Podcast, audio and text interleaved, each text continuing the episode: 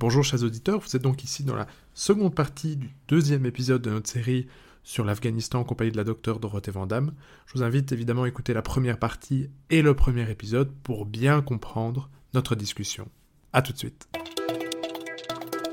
20 minutes pour comprendre.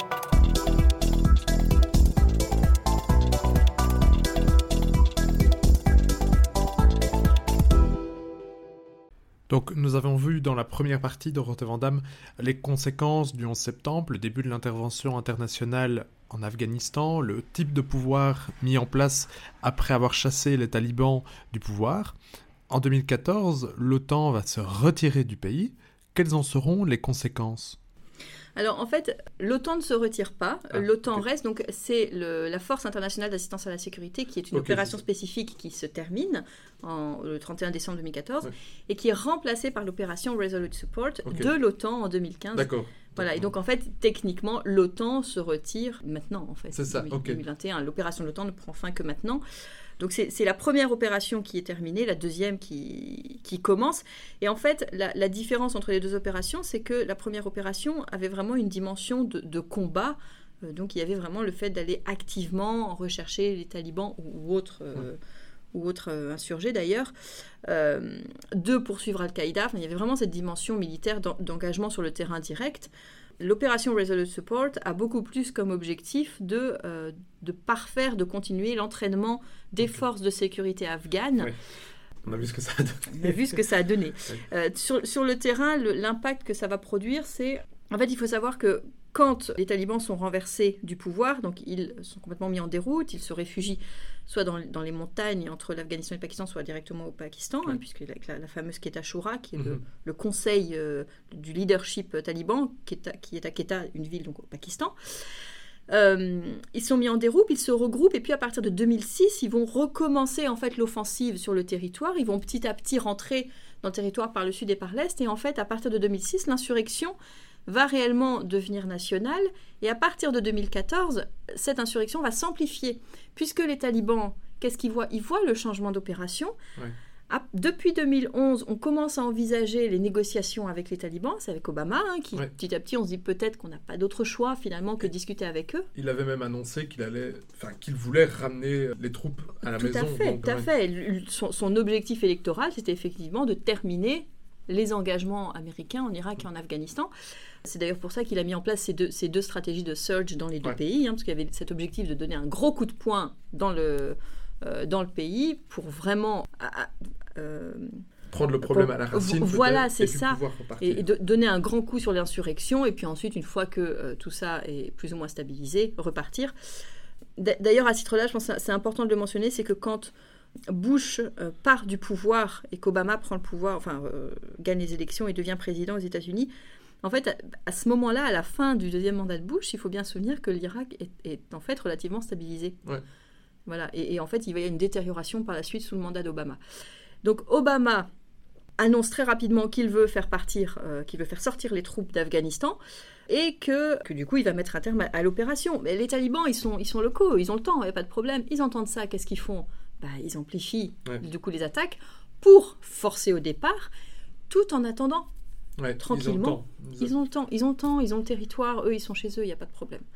Donc, voilà. Sauf que l'année suivante, un ennemi euh, supplémentaire s'invite dans la danse, qu'est l'État islamique. Hmm. Alors, est-ce qu'on peut déjà parler de celui qui de la branche dont on a beaucoup parlé à cause des attentats qu'il y a eu à l'aéroport? Donc, c'est l'État islamique au Khorasan. Khorasan, c'est ça. Alors, est-ce que c'est déjà cette branche qui euh, pénètre en Afghanistan? Et quelles sont les conséquences de cette pénétration? Alors, c'est effectivement cette branche-là, parce que donc, euh, quand l'État islamique euh, arrive au pouvoir, instaure le califat en 2014 en, Irak et en Syrie, en fait, ils, établissent un, mouvement. Donc, pour, euh, pour rappel, les dirigeants de l'État islamique sont en fait des anciens d'Al-Qaïda hum. sur la péninsule arabique, qui en fait, finalement, ont, voilà, ont divergé par rapport au mouvement Al-Qaïda et ont décidé de, de voilà, de de partir en dissidence et de fonder un autre mouvement qui est, qui est l'État islamique. Et en fait, il va se passer globalement la même chose en Afghanistan et au Pakistan. C'est que des talibans pakistanais, donc du mouvement pakistanais, le Tehrik et Taliban Pakistan, voilà, les autres talibans, talibans pakistanais, il y a euh, deux souvenirs, c'est six dissidents des talibans pakistanais qui vont fonder la branche Khorasan ou la province Khorasan de l'État islamique. Mhm. On a beaucoup de noms différents, donc c'est euh, État islamique Khorasan.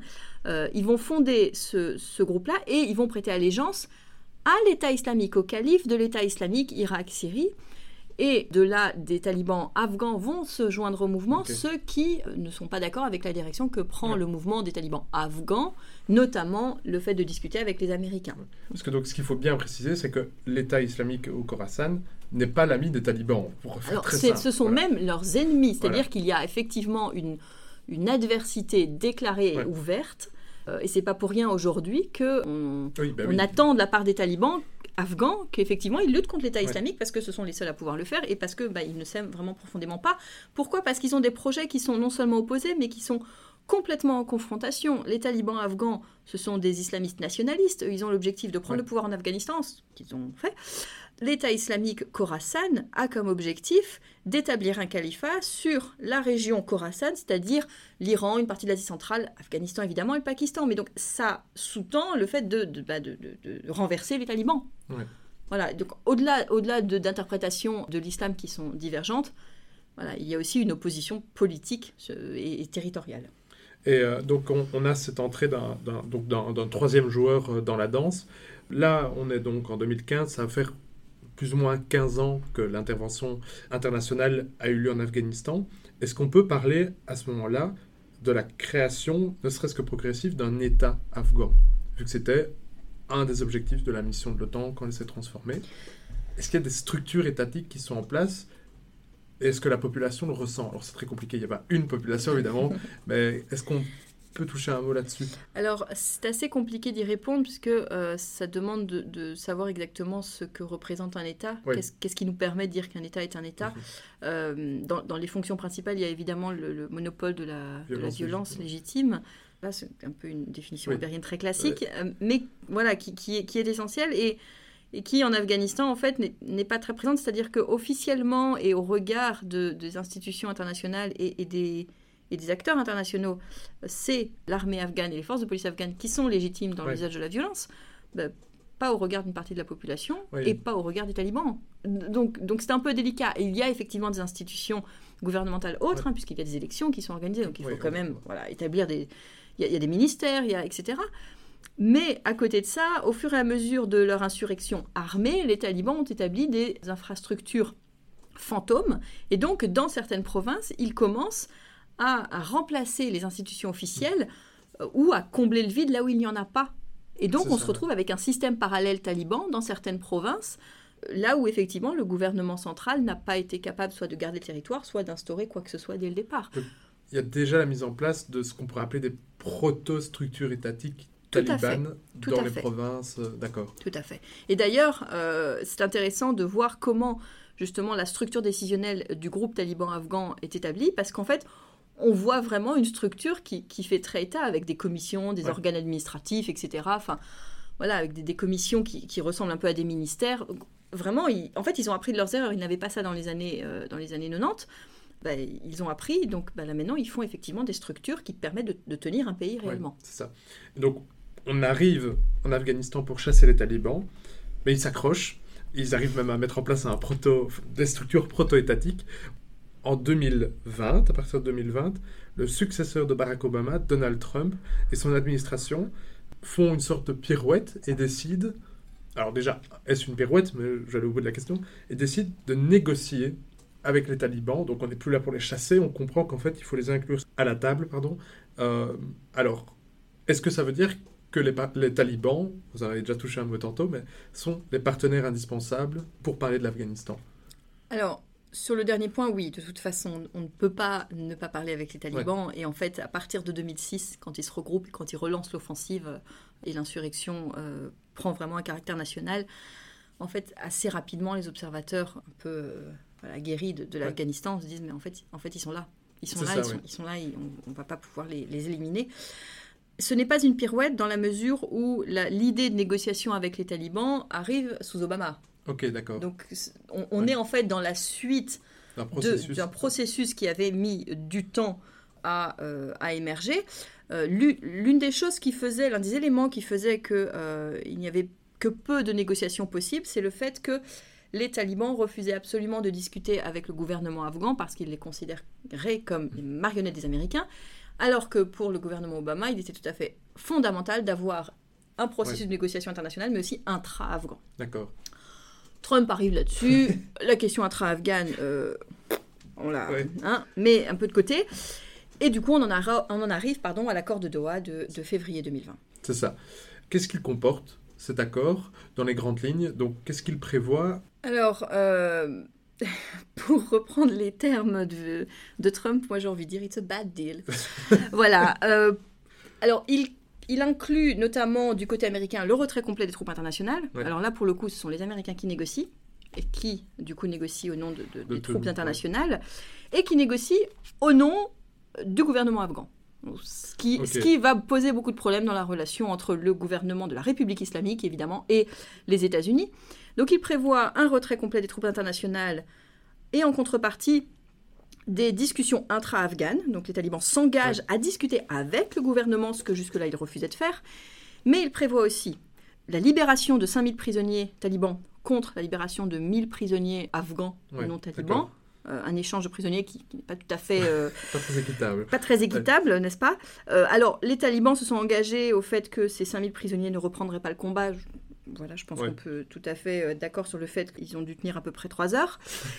Et les talibans s'engagent également à empêcher qu'Al-Qaïda n'opère dans ou depuis les zones sous contrôle taliban. Or, on le sait, il y a un lien entre les talibans et Al-Qaïda. Notamment, le lien le plus avéré, c'est à travers le réseau Akani. Et donc ça, en fait, très rapidement, on se rend compte que cet engagement-là n'est pas respecté de la part des talibans. D'accord. Et donc on, on arrive euh, à l'actualité la plus récente. On constate un retour des talibans. Alors, vous avez écrit un article qu'on cite euh, dans la description euh, Les talibans afghans, carte d'identité dans The Conversation. Ce qui, si nos auditeurs ne connaissent pas, c'est un site scientifique, mais de vulgarisation. Donc c'est vraiment génial, c'est un peu comme ce podcast, sauf que c'est pas audio. Euh, est-ce que la version 2.0, donc est-ce que Taliban 2021 égale Taliban 1996, pour faire très simple Alors, je ne vais effectivement pas rentrer dans le dans trop de, dans trop de détails. Alors, ce sont les mêmes et en même temps ce ne sont pas les mêmes. Merci pour cette réponse. Euh, extrêmement. voilà, tout à fait. Euh, en fait, ce sont les mêmes dans le sens où euh, la vision du monde, l'idéologie n'ont pas, n'ont pas mhm. changé du tout. Hein. Les talibans, sont toujours, ils sont toujours inspirés dans leur, dans leur euh, dans leur modèle de, gouvernance, ils sont toujours inspirés par euh, toutes les traditions pashtunes pré-islamiques de l'Afghanistan. Euh, ils sont fortement inspirés du wali qui sont des traditions de morale et de code d'honneur des Pashtuns. Alors, ils se sont détachés un petit peu de cet ADN pashtun pour justement avoir un, une, identité davantage afghane que pashtun, parce que c'est quelque chose qui leur avait été reproché en fait. Et ça, ils, ont plutôt bien réussi. C'est d'ailleurs pas pour rien qu'au au départ, donc ces dernières années, quand ils ont commencé à vraiment s'implanter, euh, à établir justement cette espèce de ces, proto-institutions, etc., c'est surtout dans le nord du pays qu'ils l'ont fait, là où ils, ce ne sont pas des Pashtuns en fait. Donc ça, c'est assez intéressant à savoir. Donc ça, c'est une petite divergence. Maintenant, l'idéologie de base reste la même. C'est toujours un groupe euh, déobandi, donc c'est du réformisme puritain islamiste, euh, sunnite, je précise. Euh, ils sont toujours insufflés de soufisme, mais ça, c'est parce que dans, cette région-là, le soufisme est vraiment l'une des bases de la tradition islamique. Hein. Euh, et, et, donc toute cette vision, toute cette vision-là n'a pas changé. La manière dont ils interprètent le Coran n'a pas changé du tout. Ils ont toujours une interprétation extrêmement littérale du Coran. Maintenant, ce qui a changé, c'est que en fait, ils ont appris de leurs erreurs, leurs erreurs, pardon, et ils font activement des relations publiques, ce qu'ils ne faisaient pas auparavant. Et donc l'image est complètement lissée. Ils ont euh, déjà le fait qu'ils entrent en négociation, le fait qu'ils entrent en négociation avec Baradar, qui est la figure la plus emblématique du mouvement. Alors pour rappel, ce n'est pas l'émir, mhm. hein, d'accord, c'est Akunzada, l'émir euh, du, mouvement, donc euh, le commandeur des croyants. Mais Baradar, c'est vraiment l'image la, plus connue. Hein, c'est lui qui est le un des fondateurs. Alors c'est c'est le cofondateur avec Mola Omar, tout à fait. Euh, alors, pour la petite anecdote, il est issu de la même tribu Pashtun Popalzai que euh, Hamid Karzai. Ah, ok. voilà. La petite anecdote. Qui est donc euh, le premier, le premier président, mis en place par les, Américains, enfin, par la coalition internationale. voilà. Tantôt, Tout à fait. Et, élu par. Euh, par suffrage universel dans les premières élections. Donc, euh, donc les talibans ont effectivement appris, ils ont appris aussi à manipuler la technologie actuelle. Euh, auparavant, on ne pouvait, on ne pouvait pas du tout leur parler, enfin, Internet, des smartphones, même, juste une image, une photo, enfin. C'est connu, le Mollah Omar, on, a très très très peu d'images de lui. Je pense qu'il doit y avoir deux ou trois images de lui qui tournent, c'est tout. Il est reconnaissable parce qu'il avait perdu un œil pendant la, la guerre contre les soviétiques.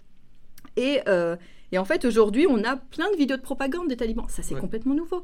Et donc, ils essayent vraiment de donner cette image d'un groupe qui est plus modéré parce que ils savent pertinemment que la, la pérennité de leur, euh, de leur gouvernement va dépendre précisément de l'image qu'on en a. S'ils sont vus comme trop extrémistes, on va avoir plus de difficultés à les reconnaître. Si on parvient à leur associer une image de modération, alors là, peut-être que la reconnaissance arrivera et donc ça assurera ce qu'ils veulent réellement, c'est-à-dire assurer la pérennité de leur système.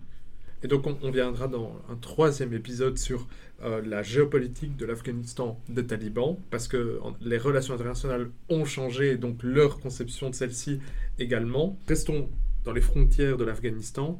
On a énormément parlé des conséquences que la prise de, de Kaboul par les talibans aurait en particulier pour les femmes et les jeunes filles, eux prétendent qu'il n'en sait rien, que, donc, que la version 2.0 est différente de la première. Est-ce qu'on peut leur prêter crédit à ce sujet-là? Alors, sachant que c'est évidemment très compliqué, vous ne pouvez pas prédire le C'est une sacrée colle, votre question. c'est une sacrée colle parce qu'en fait, là aujourd'hui, les observateurs euh, et, analystes de l'Afghanistan sont, sont, un peu divisés sur cette question-là. Je fais personnellement partie de, celles et ceux qui n'y croient pas. Qui n'y croient pas tout simplement parce que euh, déjà, euh, à partir des accords de Doha, euh, ils ont signé les accords et littéralement deux heures après, ils enfreignaient déjà les accords. Donc un peu du mal du coup à croire leurs paroles par la suite. Et ensuite parce que l'idéologie fondamentale derrière n'a pas changé. Et moi, c'est ça, qui me fait dire que non, ça n'a pas changé. ils affichent une image de modération, mais il faut savoir qu'il y a déjà des artistes qui sont en train de se faire exécuter. Il y a déjà des exécutions, ou déjà eu des exécutions de minorités chiites. Il y a, et en fait, pour comprendre réellement comment ce pays va évoluer sous la gouvernance talibane, il ne faut pas regarder Kaboul. Kaboul, c'est comme toutes les capitales du monde, c'est une bulle. Et c'est ce qu'ils utilisent justement comme image de leur, euh, pour leurs relations publiques et leur communication externe. Il faut regarder ailleurs. Et qu'est-ce qui se passe ailleurs? On a une gouvernance qui est en train de se remettre en place de manière extrêmement stricte. Et quand ils disent que les femmes auront leur place ou pourront continuer à participer à la société selon la loi islamique, ben, leur version de la loi islamique, c'est que une femme dont on voit les chevilles se fait lapider, en fait. C'est ça. Voilà. Et, quand on voit effectivement que les artistes sont déjà en train de se faire exécuter actuellement, ça ne me donne pas beaucoup d'espoir par rapport à la suite. Maintenant, est-ce qu'on va quand même pas voir un petit peu de modération sur certains éléments, et malgré tout une inclusion de certaines femmes, juste justement pour, pour, la façade, pour, l'image Voilà, ça c'est possible, et donc ça pourrait donner le change et, laisser supposer qu'en fait ils sont plus modérés. J'ai un petit peu du mal avec la dichotomie modéré-extrémiste, mais voilà, ça pourrait laisser, euh, laisser supposer cela. Maintenant, voilà, personnellement, je, n'y crois pas. D'accord. Eh bien, on, compte sur vous, en tout cas, pour euh, revenir et faire le point en espérant que ce soit pour apporter du positif. Dans Avec grand plaisir. Voilà, dans ce podcast, on est toujours euh, à parler d'éléments joyeux. C'est la joie de vivre, euh, on adore. Dorothée Vandame, merci beaucoup pour votre, votre, troisième en fait, passage dans notre podcast. Merci à vous. Et au plaisir de vous retrouver donc pour un débat avec Tongue Destroy sur le retrait américain et un autre épisode sur la géopolitique de l'Afghanistan. Avec grand plaisir, merci. Merci à toutes et tous pour votre écoute et à bientôt.